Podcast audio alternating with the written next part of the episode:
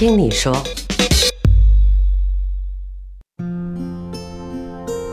到现在我都记得那六个月是不好过的，因为我差点出不来。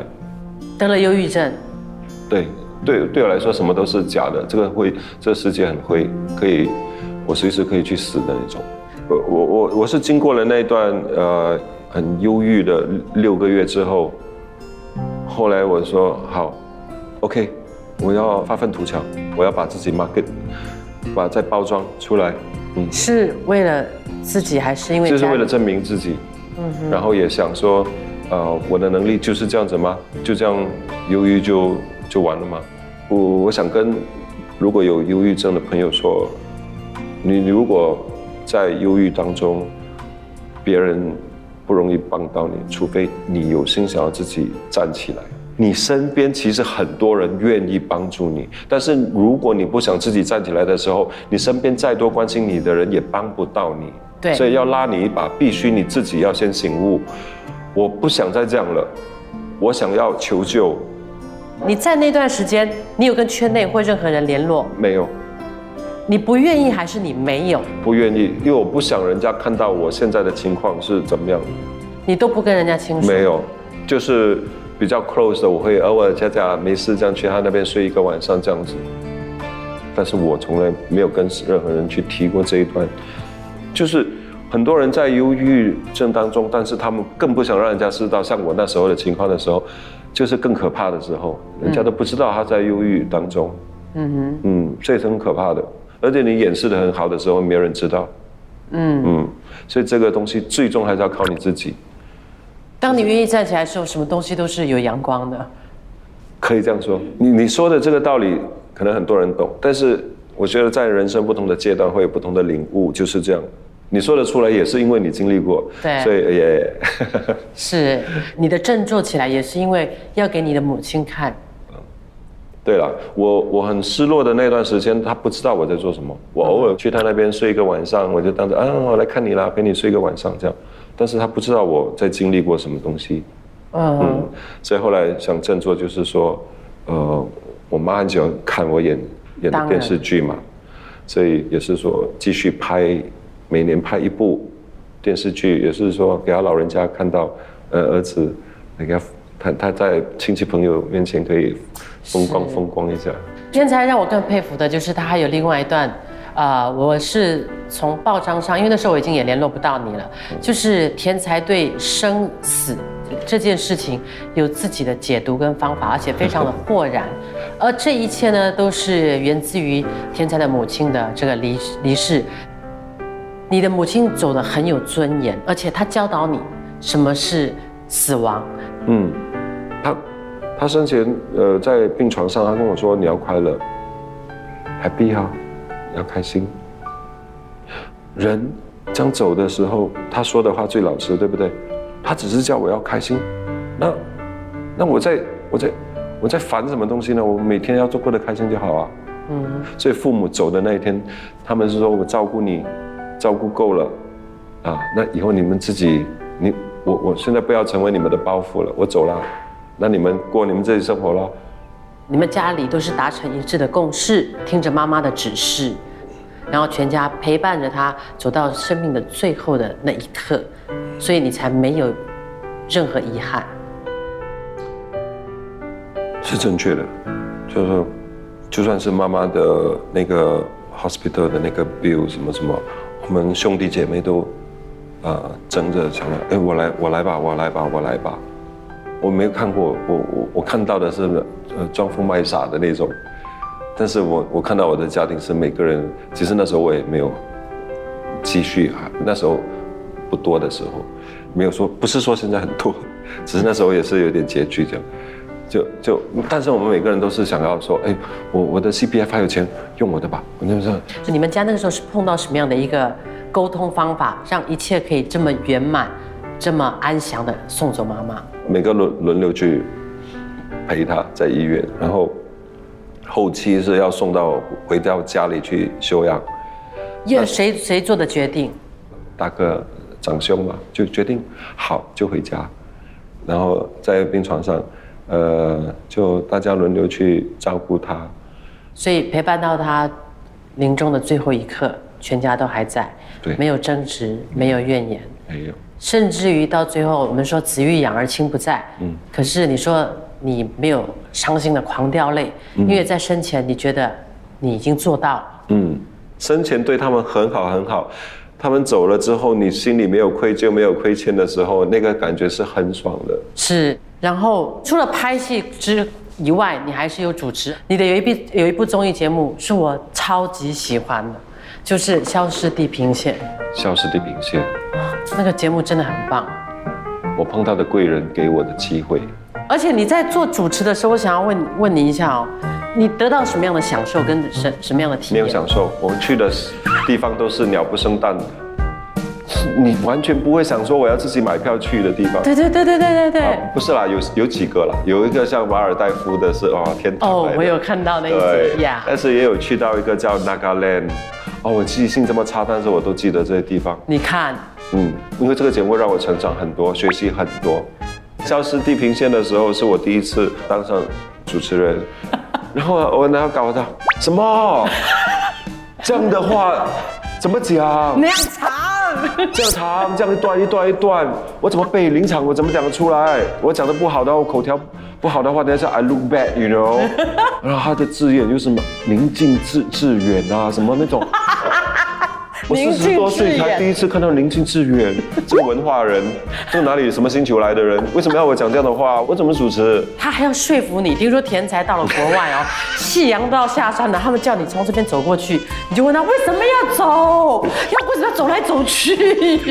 你一定要人家问说明白讲清楚，你才懂走来做什么。他又有点怕我，呃因为我 他一定要说服你，你就是要被说服那时候又。有点公子爷脾气吧，人家他有的画面，但是他没有跟我解释。随着水坝的建造，这些蜂巢屋和部分有着五千年历史的古城，即将沉没在水底，与世隔绝。你觉得主持最大的收获是什么呢？我去看，我看到了美索不达米亚，呃，平原。我去到土耳其那边山上很高很高的地方，很冷的地方，但是一望过去是好像平原这样的。我想，我怎么可能我在几千公尺的上面，我怎么可能看到平地这样平的一个地方？多我想你看对，真的美到不可以想象，比我当空少的时候我看到的更更精彩。主持的美妙就是在于这里。我很想念这些啊，我很想念《消失地平线》，跟我后来还有拍一个南洋华人。那啊啊我去到各个国家去认识到当地的华人是怎么样生存下来，怎么样保留那个文化。我很感动，我很喜欢，我一直在学，一直在成长。对你来讲啊，哈，你觉得主持这样子会很困难吗？困难到今天，我还是觉得主持很困难。我觉得你太厉害了。我看过你的主持节目这，句话不要剪。真的真的，我觉得你主持节目很厉害，很真实。但是我觉得你之所以能够主持的那么精彩，我真的觉得你真的做的不错，是因为你个人特色很强，很真实。那我觉得每次都会词不达意，或者是那个真的不重要，真的不重要。你看我几系列去主持线人，我的英文都二十四打，打来打去问一样的话，这样问到就好了吗？问到就好。嗯，好像我在消失地平线的时候，我有去到东北某一个村里面去访问一个老人家，他的孩子离开家之后，他独自留在家里的那个感受，他跟他的老婆两个都很老很老的，我都不知道他们怎么样照顾自己的呃那个起居饮食的那种。我在访问的时候，我是握着他的手，然后给他我的我的真诚，给他温暖，然后我我在问他的时候，他说出来的话是很有温度的，他不是那种应付应付你应酬你说，哦孩子不在我也没办法啦，什么什么，不是那种，他是可以慢慢说，嗯，然后把心里话说出来那种。这就是主持人的一种功力，真实的生活，现实的社会。我好像自己擅长应该就就那一点吧，其他的有点弱。如果可以，你还是会想要再会主持，会你会喜欢再挑会战主，持。尤其是旅游节目，尤其是能够带我去到看到不同的东西，让我有成长、学习到东西的，我我很愿意去做，那个酬劳不是问题了。把这句话剪掉，spoil market 啊！我好不容易半价吧，半价吧，怡凤的半好不容。易把你干掉了，我们才一上位的啊！哦，吓死我了！没有，我们一起手牵手把价位抬高。不不错的策略嗯，That's a good idea，比较有看头。Yes，嗯 然后哎，再来就是网友发问了哦，我必须要先带网友发出几个问题。你懂网网友一般对你都是爱慕的，所以很抱歉，我会在这边就是会问，你有交往的对象吗？没有，没有。有什么事情会让你哭的？都是为工作。这我碰到的人事物，呃，会让我感动。就好像我在访问一个老伯伯的时候，我自己先很感动，因为我们可以感到那个那个交流，就握着手还没说话就有了交流。嗯，呃，在拍戏的时候，我跟秀珍，我跟呃文芳有过那一两场戏的那种感动，会流泪，跟后来的呃那个叫什么名字啊？啊，黄碧仁。这个三个三个愿望的时候，很多场戏我很感动，所以那时候的哭是我我对我我生命中有的发泄的时候，都是在拍戏的时候，或是拍旅游节目的时候，我碰到的事情让我在流泪，我自己就不流泪。对你的生活是不会的。嗯，OK，你在演艺圈有好朋友吗？你算吗？啊，你算是算算了算了算了算了算算了哈。这样都算了，但我就没有了。OK，你会有成家的打算吗？会闪婚吗？没有，不会。我想也是。你演的每个角色都很特殊，就很很很厉害、特殊、很很棒了。你是怎么办到的？比如说，你是不是拿到剧本前两个月，如果要你演帅哥，你就要开始把你的胡须剃掉，有。开始减肥？应该。所以对我来说是一件苦差，因为过了四十之后，我就开始发现难度越来越高，因为我戏每次都是男一嘛？男一都是三十多岁的嘛？那我四十的时候就呃差几岁，嗯，我四十五的时候就哎呦，有点难，我要看起来像三十五，然后到了近期过了五十，我接了剧本还是三十八岁。那怎么办？我自己不相信我自己的样子，看起来三十八的时候，我怎么样去让让观众相信呢？那嗯，那你就要怎么所以办？勉为其难的，做飞车。这这多一点 master facial 啊，我平时都不做的东西。你看我的那斑啊，就是我连防晒也不涂的那一种，我最懒惰的。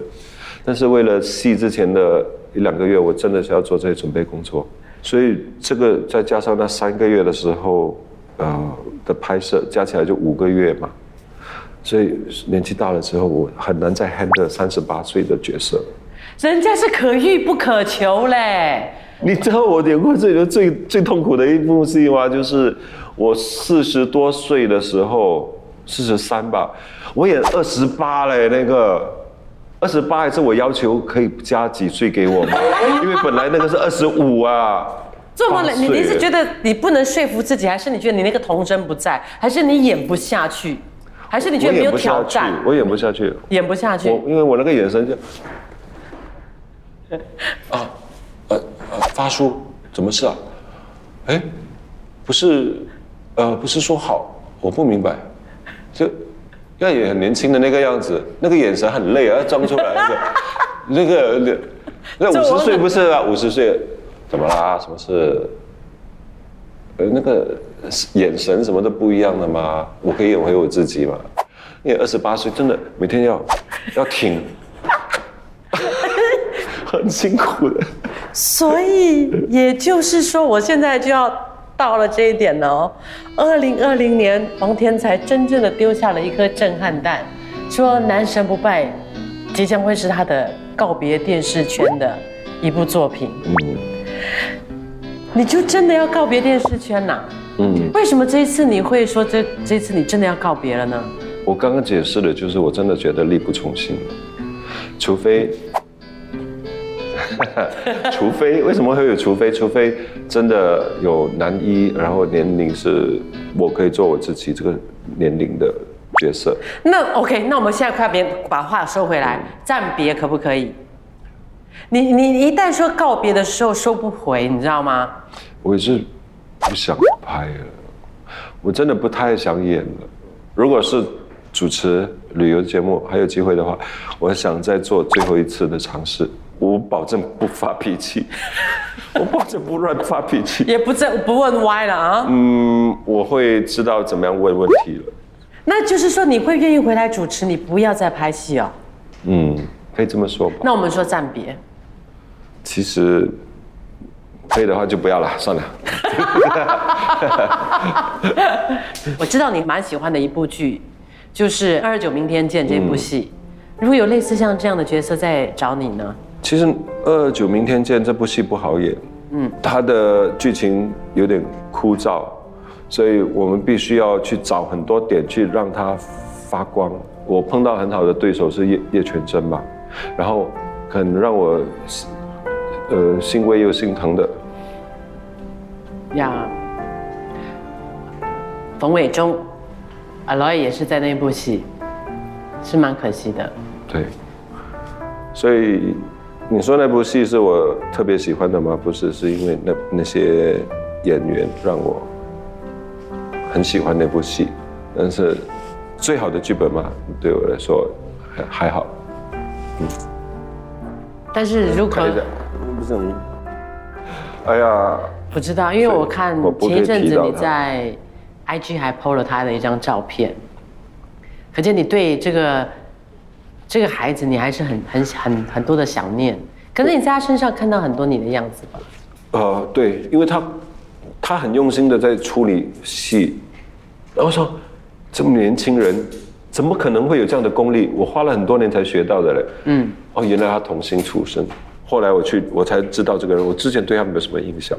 是，嗯，他是真的一个很棒的一个年轻一代的演员。所以后来。他跟我说要拍什么什么，说我义务帮你，你你你要我演什么我都去演，然后他就不在了，所以这是一个遗憾，就是是人真的，一转身就是一辈子。天才后来的生活，我觉得你即将要过的生活，我们都觉得非常的特别，因为你积极的从事慈善事业。嗯，你是在什么样的一个点开始对慈善这么的热心？在。中国去做礼品生意的时候，我有去尝试做一些，去到偏远的山区去帮一些学校啊什么，但是，呃，一点都不伟大，帮助很小哎，都是一两千块新币，然后就在那边买书本给学生，蜻蜓点水式的那种帮助。嗯哼。那后来就跟朋友去到印度，印度就去到了孤儿院，然后那些小孩。给我的震撼是蛮蛮强的，因为这些小孩都是关在一个一个那个 baby cot，然后他们看到有人来的时候，那个眼神，嗯，他他只是要你抱他，然后他们没有人抱他，啊哈，嗯，所以当下你会忘记他们，呃，有点肮脏，有点什么，因为卫生环境不是很好，但是你就会去抱起来，你就所以我又学习到说。这个世界上需要关心的人、关怀的人很多，他不不一定是钱方面的。可是，呃，后来我有机会跟苏贤、郭苏贤去到了柬埔寨的时候，就机缘巧合了，就碰到有人要搞一个学校，给那些贫苦的乡下的孩子们有一个学习英英文的机会，我就从那边开始。就这样子做做做，现在都快十年了。呃，可不可以大概了解一下你这个慈善的理念？就是你的你的整个操作，因为你就是帮忙筹款，但是你没有真正的去走这个流程就对了。OK，刚开始的两年是从十多个小学生，然后慢慢变变变变变变到要建一间学校，因为有两百多个学生。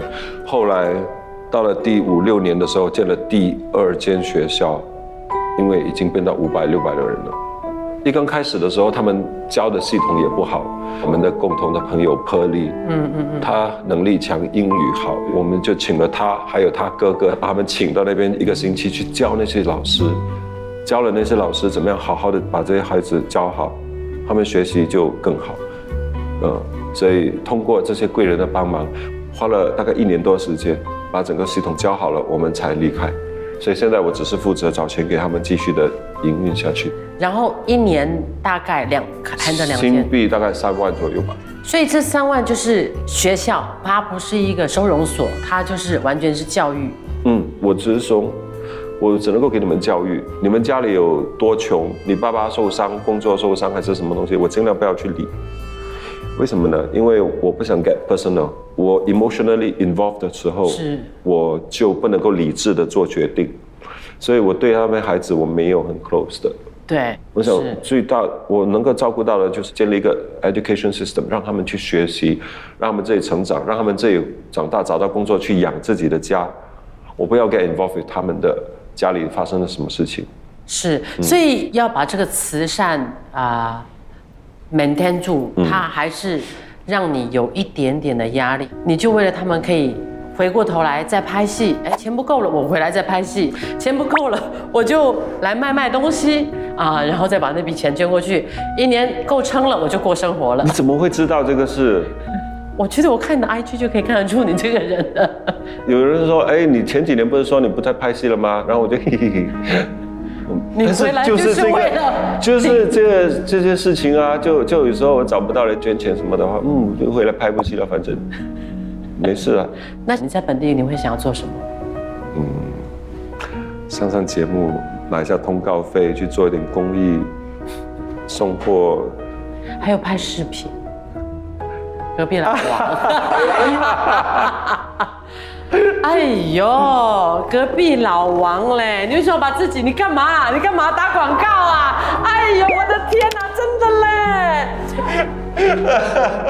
你真的这么爱呀、老王嘞？你这次用心了哦，Thomas。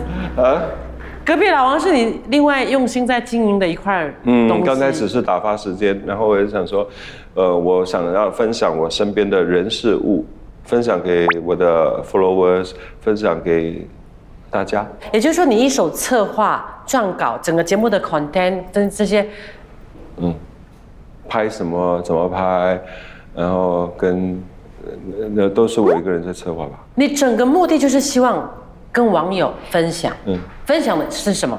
分享哪一块？分享人事物咯，我我我接下来可能会拍呃呃一些电子的 gadgets 的东西，哎，这是什么新的？哎，我们这些这个年龄层可能不太熟悉，哎，跟教教教大家。所以你人生的下半场有什么样的特别的打算吗？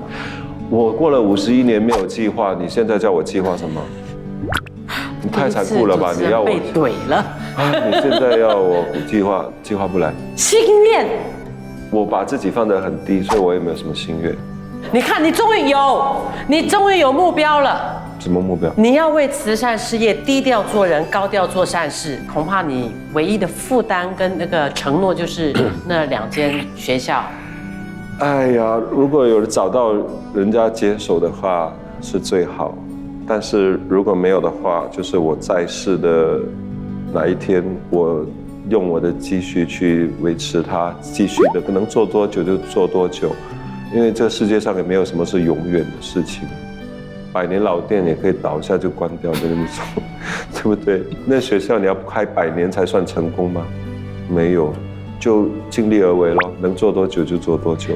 其实要总结的话，就是我说我的人生没有什么目标，但是并不代表说我赞同人生可以没有目标。我很幸运，运气不错，也遇到贵人，走到了今天，我还没饿死。但是我不觉得每个人都会有这个运气，呃呃，我到今天，我为什么会说我学习学习学习？我才发现说，我学习的时候，我早知道我有这个目标就好了，早知道我有这个目标哈，我就不用走这么辛苦的路，这个冤枉路什么。